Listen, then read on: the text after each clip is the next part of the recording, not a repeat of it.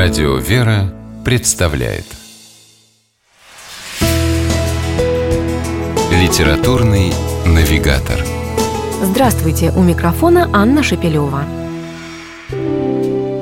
Однажды известный писатель, драматург, историк и путешественник XIX века Андрей Муравьев приехал в Иерусалим и в храме гроба Господня разговорился с монахами – Узнав, что их собеседник из России, иноки стали расспрашивать его о Троице Сергиевой Лавре.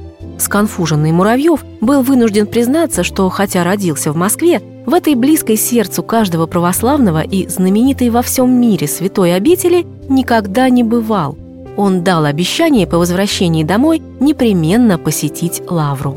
И сдержал его, побывав не только там, но и во многих других знаменитых и не очень монастырях Отечества.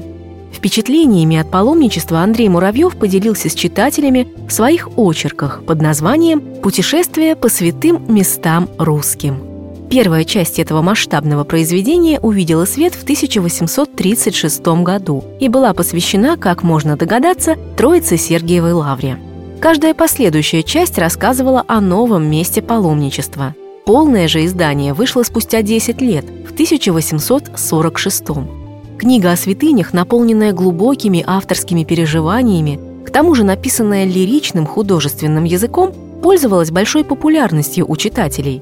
Однако после 1917 года стала настоящей библиографической редкостью. Буквально до недавнего времени ее можно было встретить разве что в репринтном издании с дореформенной орфографией. Ситуацию исправили в издательстве «Белый город», где путешествие по святым местам русским Андрея Муравьева вышла в современном правописании с большим количеством фотографий и иллюстраций. В книгу с первых же строк погружаешься буквально с головой.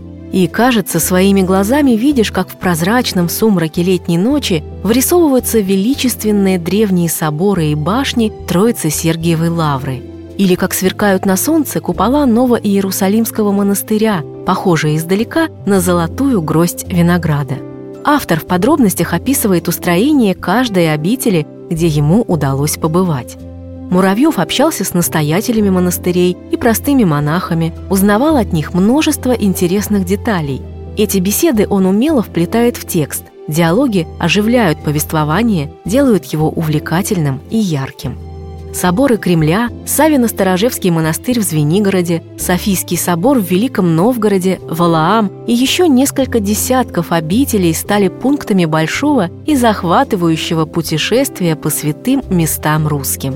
Главную цель которого сам автор Андрей Муравьев сформулировал так «Я желал, чтобы описание отечественной святыни утверждало в нас любовь к православию, которым всегда держалась и тверда будет земля русская».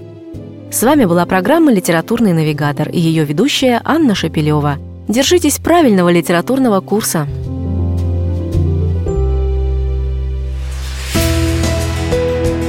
«Литературный навигатор»